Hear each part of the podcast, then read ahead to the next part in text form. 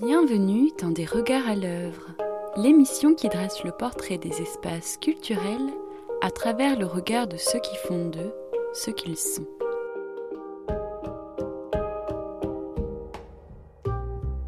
Vous êtes sur Radio Campus Paris 93.9 en compagnie de Stéphanie et de Natacha.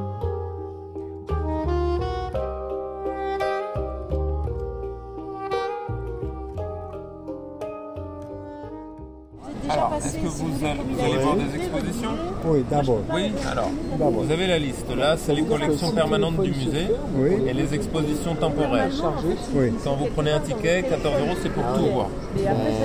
ça c'est intéressant. Ouais. Et quand vous avez le ticket pour aller aux expos et au restaurant, par là. Bonjour. Bonjour. On a pris des billets, des billets pour de Paris. Oui, ce sera par là-bas. Tout en haut. Ok, très bien, merci. Bonjour madame. Je voudrais savoir comment faire pour avoir le billet gratuit parce que je Non, elle a besoin de rien. là. Moins de 18 ans, ils ont besoin de rien. Non, pas de billet gratuit non, plus. Ok, donc on peut juste monter. Excusez-moi, je suis pas obligée de prendre un billet avec ça. Je rentre euh, direct. D'accord, merci. Uh, in order to get the free ticket, are we can uh, line up in this. Okay, thank you. Alors que nous nous interrogions sur la circulation particulière dans le centre, nous avons croisé la route de Jean-Max Collard et de Fares, qui nous livrent dans cet épisode leur histoire. Moi, je suis au centre depuis pas très longtemps. Je suis au centre depuis deux ans seulement. Jean-Max Collard, responsable du service de la parole.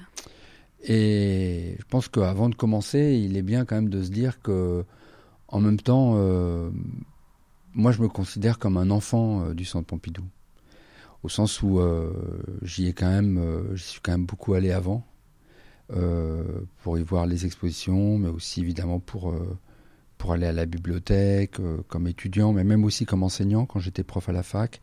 Quand je préparais mes débuts de cours, eh ben, j'allais tout simplement à, à la BPI pour euh, parce que les livres sont en accès direct, parce que du coup on pouvait comme ça avoir un état un peu général sur une question de, cours.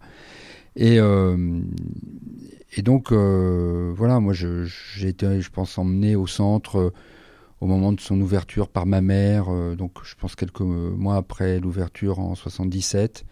Et je me souviens à peine de rien, mais je me souviens de l'exposition d'Ali, où il y avait notamment, parce que ça m'a beaucoup marqué puisque j'étais petit, je me souviens euh, d'une sorte de, voiture qui était dans une cuillère géante. Euh, C'était une sorte de traction noire, une traction arrière euh, ou traction avant, je sais plus comment on dit, les voitures un peu anciennes des années 50, et qui était en haut là, en, suspendu dans l'air. sur une sur une énorme cuillère en bois. Et ça, c'était un peu le- l'expo d'Ali dans le haut. Je me souviens plus moi si, si même on est allé dans l'expo d'Ali avec mes parents, ou si euh, en ayant fait le hall, on avait estimé qu'on avait fait l'expo d'Ali. Voilà. Après, j'allais souvent quand j'étais ado. On passait aussi sur le sur la piazza du Centre Pompidou. Et moi, ce qui m'a les souvenirs que j'en ai, c'était tous les gens qui parlaient sur la sur la sur la piazza.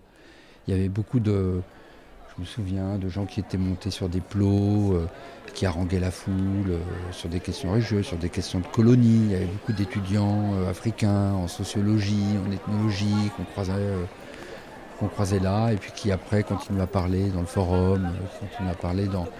parce qu'à l'époque, au début, la BPI était aussi présente dans le rez-de-chaussée, dans le forum. Donc on pouvait consulter des vidéos, donc là il y avait plein, de- plein de gens qui consultaient euh, des vidéos. Donc moi j'ai le souvenir de ça, d'abord de souvenir que c'est un grand lieu de la parole, euh, de, la libre parole, je veux dire, une parole publique, euh, comme ça. Je me souviens évidemment de- d'une chose qu'on a un peu perdue, c'est à cause de- des- attentats, à cause de la sécurité, c'est la liberté de circulation. On entrait vraiment dans le centre Pompidou comme, comme dans un moulin, quoi. C'était vraiment, et on y circulait un peu euh, facilement. Et ça, forcément, ça s'est un peu rigidifié. Et, euh, et donc voilà, et donc pour toutes ces raisons, fait aussi que du coup, voilà, j'ai appris par exemple, euh, moi je, je suis allé voir de la danse parce qu'il y avait de la danse au centre Pompidou. Je pas allé voir de la danse pour aller voir de la danse. Je suis allé parce qu'il y avait ce programme-là, qu'il Il avait déjà été mis en place, il commençait à être mis en place par Serge Laurent, qui continue aujourd'hui à diriger les spectacles vivants. Et moi, je crois que j'ai appris la danse contemporaine, je l'ai apprise au centre, je l'ai apprise pas ailleurs. Donc, quand je dis que je suis un enfant du centre, c'est que oui, j'y ai fait quand même toute une partie, étant de formation littéraire, j'y ai fait une partie de ma formation artistique, c'est-à-dire à l'histoire de l'art, à la création artistique, je l'ai faite quand même en grande partie au Centre Pompidou.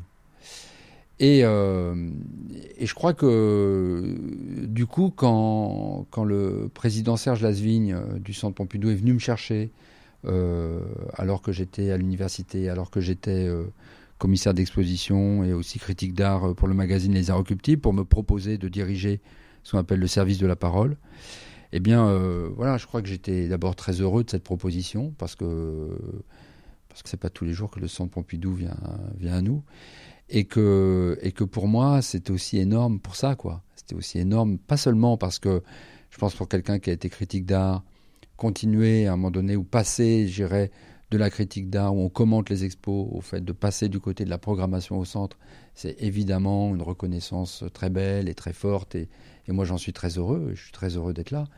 Mais euh, je pense aussi tout simplement parce que voilà, parce que je, suis un enfant du centre et je me retrouve aujourd'hui à en être euh, un des, des membres programmateurs et donc euh, ça me ça me touche, ça m'importe, ça, ça, me préoccupe, voilà, ça fait partie de, tout ça quoi. Et c'est assez amusant parce qu'en fin de compte, quand on évoque souvent l'histoire du Centre Pompidou et même avec ceux qui le font d'ailleurs, cette question de de la relation personnelle qu'on peut avoir avec le centre, elle vient assez vite. quoi. C'est parce que oui, on en a toujours un peu fait l'expérience, on a vécu là des expériences euh, avant d'y entrer ou en y étant. C'est quand même un lieu qui est loin de, laisser indifférent les existences. Il y a aussi autre chose qui s'est fait une fois dans ma vie euh, qui était assez étrange quand même. C'est que j'ai fait ma première conférence. C'était avec euh, Jade qui travaille aujourd'hui sur Mediapart. Et on avait été invité à faire une conférence au Centre Pompidou. Et donc, c'était ma première conférence au Centre Pompidou. Donc, pour moi, c'était quand même un moment assez important. Et j'avais, à peine 30 ans. Et donc, c'était voilà, une reconnaissance assez forte.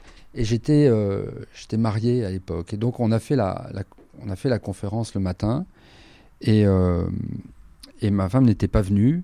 Et puis après, on a déjeuné, tout ça, etc. Et, et, avec les gens qui étaient là, avec Jade, avec du public, on a pris un verre sur la mezzanine et tout. Puis je suis rentré chez moi vers 15h. Et puis, euh, et puis, je sais pas, en fait, j'avais un peu de mal à, rentrer chez moi. Et quand j'étais chez moi, j'avais du mal à, à, retrouver un peu ma respiration. Et puis, en fait, euh, j'ai dit à ma femme que je la quittais. Enfin, plutôt qu'on se séparait. Alors, c'était pas dû au centre. Mais euh, je veux dire, quand on dit, quand, on dit qu'il se joue parfois des choses de l'existence, eh ben, il s'avère que, oui, moi, c'est assez bizarre. Qu'effectivement, j'ai fait ma première conférence le matin et j'ai divorcé dans l'après-midi. Et je me dis, je ne sais pas s'il y a des liens, mais je pense qu'il y en a un secret.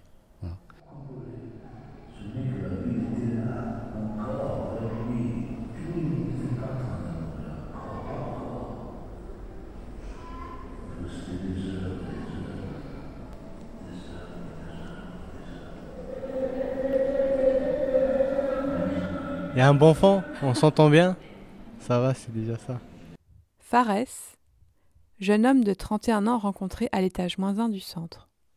Je suis euh, originaire d'Algérie, Kabyle, d'origine Kabyle, et je suis parisien. Euh, on va dire, je suis grandi à Pantin, je suis un enfant de Pantin, un Pantinois d'origine, et je vis principalement à Paris. En fait, je suis là parce qu'on a un accès libre à l'Internet, et ça, me fait beaucoup de bien, euh, bouquiner un peu, surtout les mangas.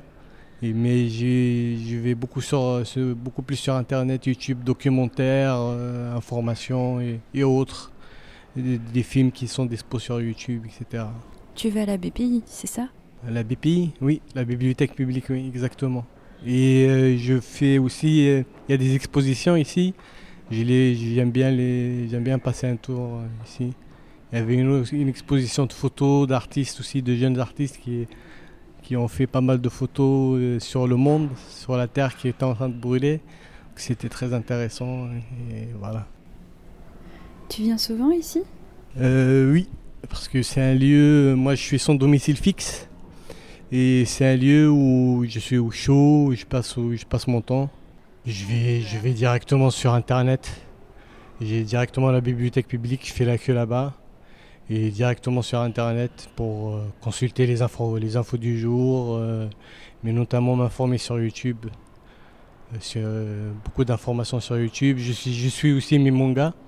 Donc j'ai besoin d'internet pour. je suis fan de One Piece. Donc c'est un manga japonais c'est un très très très grand manga où c'est aussi fort que DBZ. Ça s'appelle One Piece. Le personnage principal c'est Luffy. Ils ont des fruits du démon qui leur donnent des pouvoirs de caoutchouc, de feu, d'eau et tout, euh, tout un tas d'éléments. C'est un manga très intéressant que je conseille à voir. Il y a une dizaine d'années que je le suis quand même. J'étais gamin. Ça fait dix ans que je suis dessus et je lâche pas. C'est bientôt la fin. Je lâche pas.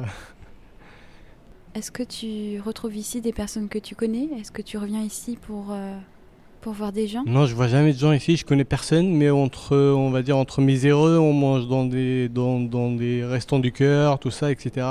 Et je revois les mêmes personnes en difficulté que moi. La plupart des gens à la BPI, au rez-de-chaussée, sont dans, le, dans, le même, euh, dans la même difficulté que moi, sont des missiles fixes. Et on est là pour euh, passer le temps et et voilà, on se revoit ici, mais on ne se parle pas particulièrement. Donc, euh, non. Ça fait combien de temps que tu es sans domicile fixe? Ça fait bientôt trois ans maintenant. Donc ça devient très dur. Euh, l'accès au logement, etc. Mais je suis aussi un peu fautif. Il faut avouer, on m'a, on m'a, on m'a un peu aidé, on m'a, on hébergement d'urgence, mais bon, voilà, c'est un peu compliqué. C'est un peu compliqué.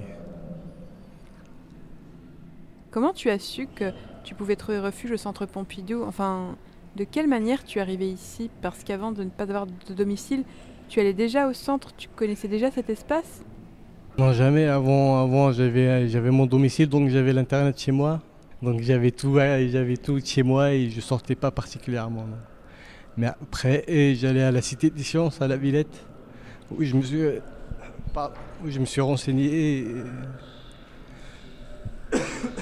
On nous dit qu'à la BPI, il y a, l'accessibilité à l'Internet euh, gratuitement. Donc voilà. Je suis l'un de ceux qui est un peu mi-touriste, mi-journalier ici. Et euh, voilà. Comment est-ce que tu te sens dans ce lieu? Je me sens bien, c'est familier. Oui, j'y viens pratiquement tous les jours. Donc euh, je me sens très bien, c'est un beau musée. Je ne l'ai jamais fait par contre. Donc j'ai jamais été au cinéma. Je suis un peu cinéphile, mais j'ai arrêté ces derniers temps parce que voilà, ils sont, je leur dis, ils ne laissent pas le talent s'exprimer. C'est toujours les mêmes et euh, à un moment donné, on a marre. On a envie de découvrir autre chose comme le cinéma sud-coréen qui est magnifique. Et voilà, le cinéma japonais, asiatique, tout ça j'aime bien aussi. Il y a des très beaux films sud-coréens à voir. Le Centre Pompidou a des cycles justement de films déjà dans leurs archives et aussi à la bibliothèque. Et il y a aussi dans les deux salles au sous-sol des cycles thématiques sur des films et des fois justement sur des... Euh, bah, soit des zones géographiques qui peuvent être le cinéma coréen ou des festivals et ils passent des choses des fois très très étranges et très très euh, hors normes, hors piste quoi. Des choses beaucoup plus artistiques euh, et souvent justement en accès libre. Qui ne sortent de la norme justement du cinéma français qu'on a ces derniers temps. Même s'il y a des bons petits films, il faut savoir consommer. C'est vrai, vous avez raison. Et euh, tous les premiers dimanches du mois, tu peux entrer dans le musée euh, gratuitement. C'est accessible à tous. Tous les premiers dimanches Ah, je savais pas. Bah, je, je le ferai. Je ferai ce musée.